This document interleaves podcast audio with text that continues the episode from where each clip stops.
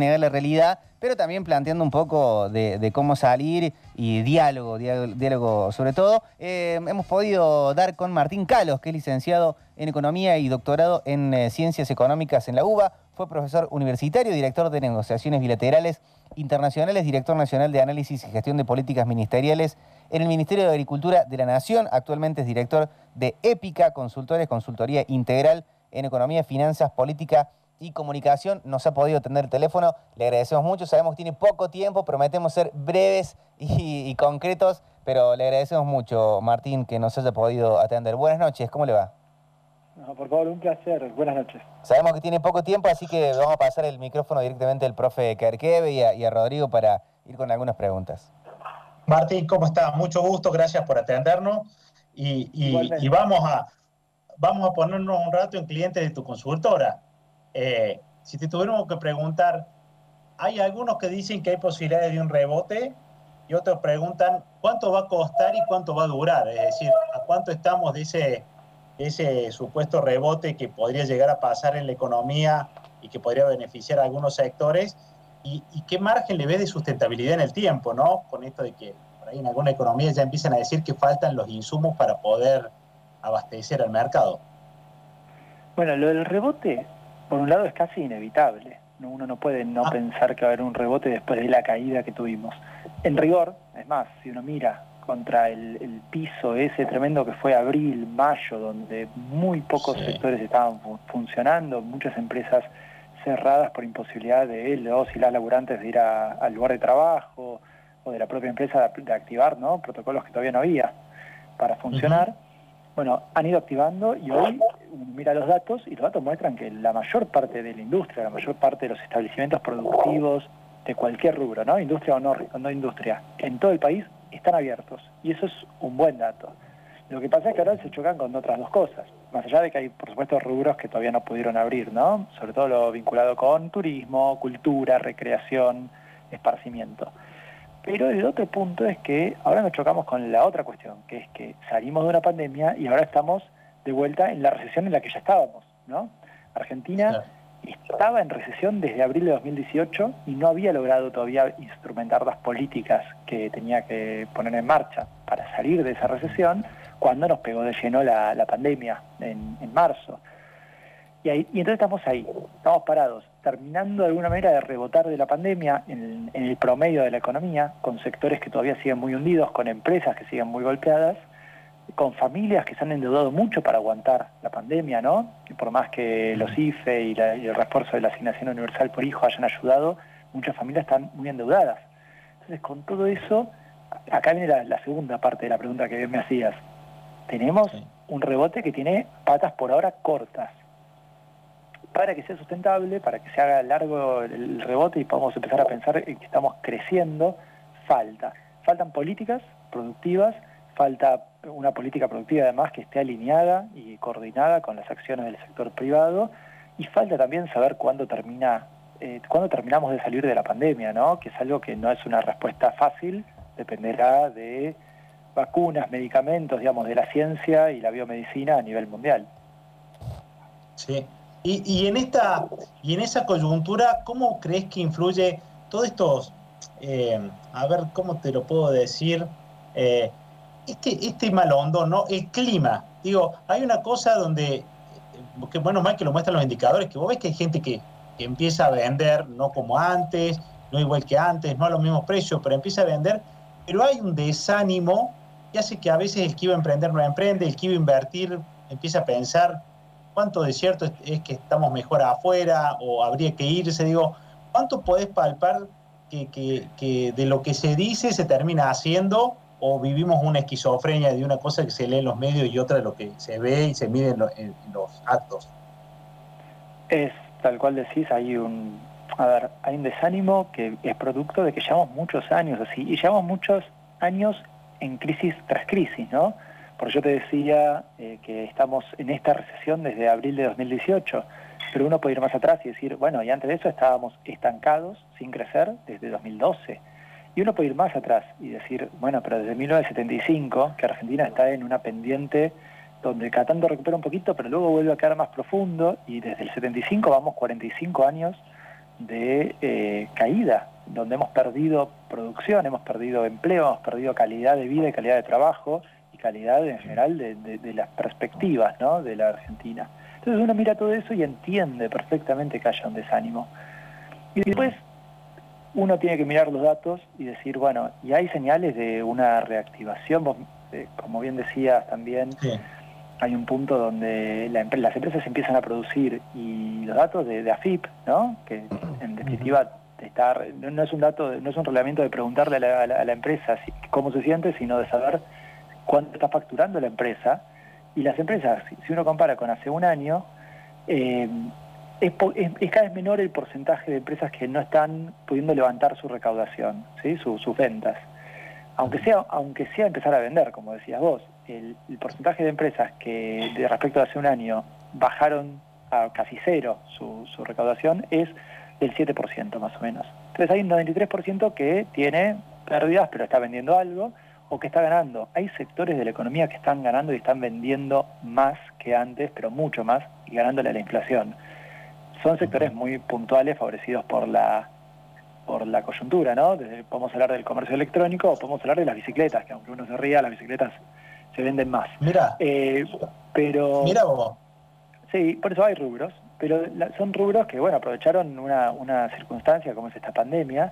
El resto de los rubros recién ahora en septiembre están empezando en general a ver un poco más de un poco más de bríos, pero todavía es una recuperación eh, como decíamos, no es una gran recuperación. Incluso, mira, te voy a dar otro, otro dato para decir, bueno, esto no es un montón, de, no es que estamos re bien.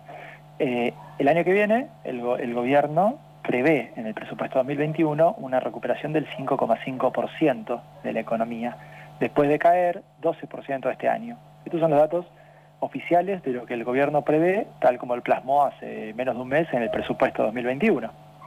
Entonces uno mira eso y dice, bueno, pero entonces si crecemos 5,5% el año que viene, si más o menos se, da esa previsión del gobierno, vamos a estar recuperando una partecita del 12% que caímos en 2020 y de las dos caídas que traíamos en 2018 y 2019. Y en el total, en definitiva, vamos a estar, digamos, este año estamos cayendo a un nivel de PBI que cuando el año que viene crezcamos 5,5%, vamos a estar recuperando el nivel del PBI del año 2010. O sea, en 2021 vamos a volver a empatarle al PBI del año 2010. Claro. Son 11 años en los que no habrá crecido la Argentina. Por eso, lamentablemente, estamos en una década perdida, larga, más de 10 años en verdad, ¿no? Y ese es el problema por el cual necesitamos, más que nunca, que el Estado Nacional, el gobierno de Alberto Fernández, empiece a mostrar lo que, lo que está empezando a mostrar, ¿no? Porque con cuentagotas o con los anuncios de la semana pasada del Gabinete Productivo y Económico, han empezado a mostrar algunas ideas y algunas acciones que van a, que van a tener eh, beneficios para, para la producción, pero todavía son relativamente pocos para algunos sectores, cuesta ver cómo eso se va a aplicar en una mejora general de la economía. O sea, están los primeros indicios, falta más y es entendible que eso también requiera el fin de la pandemia, obviamente. Claro, Martín. Martín. Sí, adelante, Víctor. Sí, perdón. En, función de, mm, lo que vienen hablando mucho, hay que eh, tratar de incentivar el o ahorro o inversiones en, pesos. ¿Verdad? Hace poco se anunció el eh, plazo fijos dólar linked. Eso, en tu opinión, ¿cómo está parado en función de los plazos fijos que se venían eh, dando, se vienen dando mes a mes en, en todos los bancos? ¿En función de rentabilidad? en su porcentaje, en la ganancia que se puede eh, percibir? ¿Cómo lo ves? Bueno, ante todo hay que decir que todavía no está abierto al público masivamente el dólar linked. Hay algunos bancos que lo tienen, pero por ejemplo el Banco Nación lo tiene, pero lo tiene eh, si tenés, tenés, que ir a la sucursal a abrirlo, no lo tiene para en la página web, en el home banking. Entonces en esta pandemia es difícil meter un plazo fijo que no sea por home banking, ¿no? No es imposible, pero es un tema. Entonces ahí falta, falta todavía accesibilidad para estos productos. Eh, y, e igual hay que ver a quién le conviene.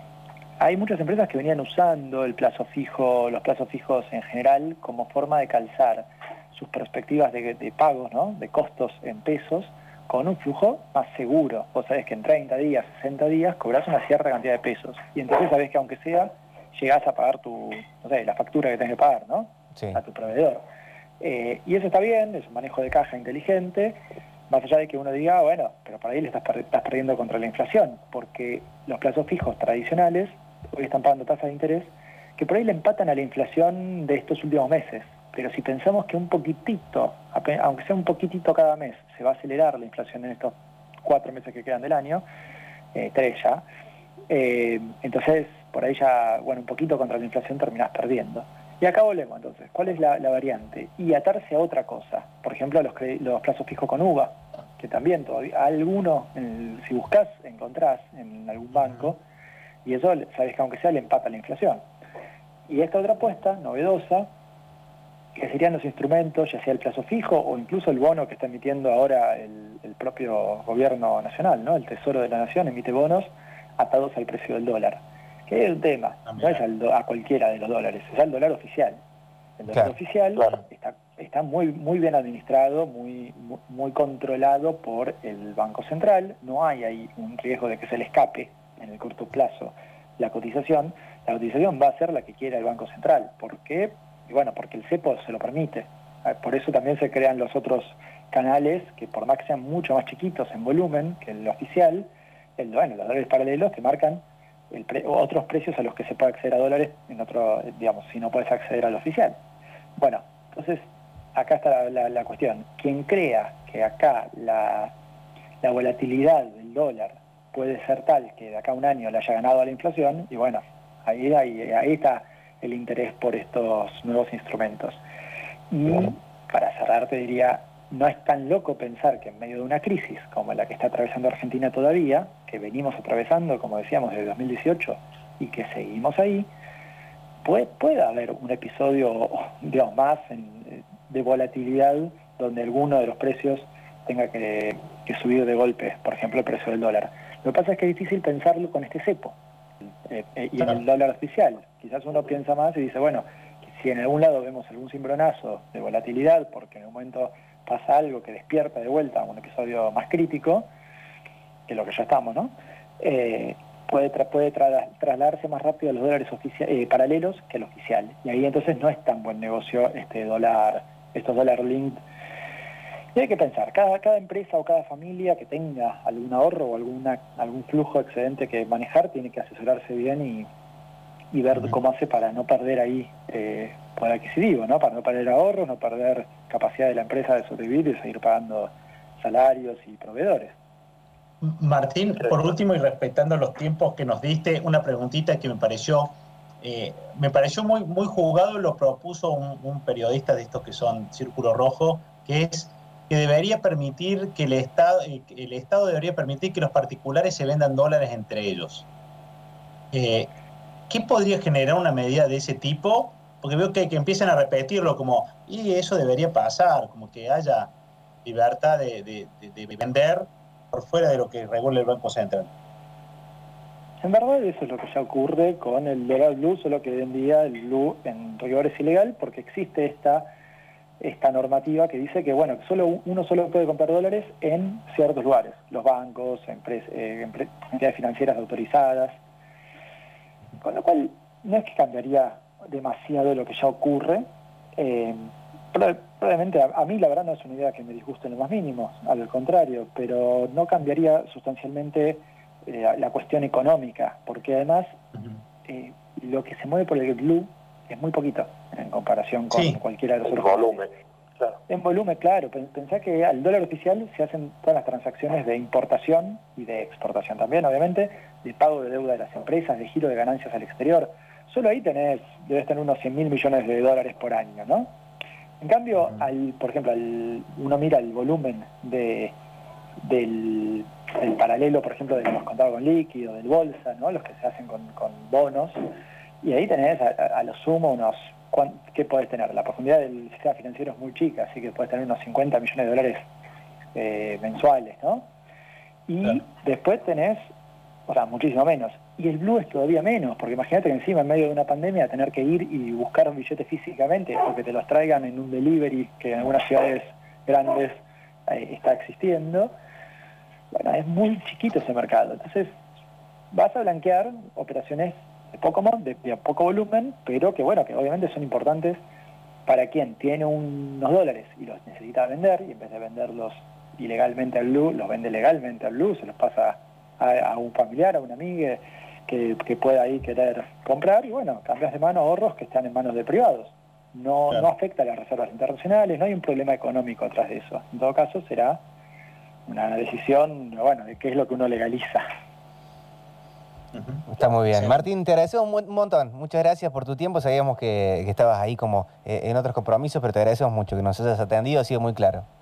Por favor, un placer y hasta la próxima. Un gusto. Martín Calos estuvo comunicado con nosotros, licenciado de Economía y doctorando en Ciencias Económicas de la UBA. Un gran currículum. Lo pueden seguir en Twitter como arroba Martín Calos eh, también y director de Épica Consult también eh, lo es. Vamos a la música y enseguida volvemos con mucho más. Porque tenemos la columna del profesor Carjeve que ya le viene prometiendo. Si tiene un conflicto, estos pasos que le voy a dar le van a, van a ser grandes tips que deberían generar grandes soluciones. Perfecto. Ahora David Bowie suena. Este es Rebel Rebel en la noche de los sucesos. 23 minutos pasaron de las 9 de la noche. 19 grados la temperatura. Este es el Duque Blanco. Todavía no Duque Blanco en esta época, pero el tiempo es esta cosa. Mira, extraña que siempre es más o menos lo mismo.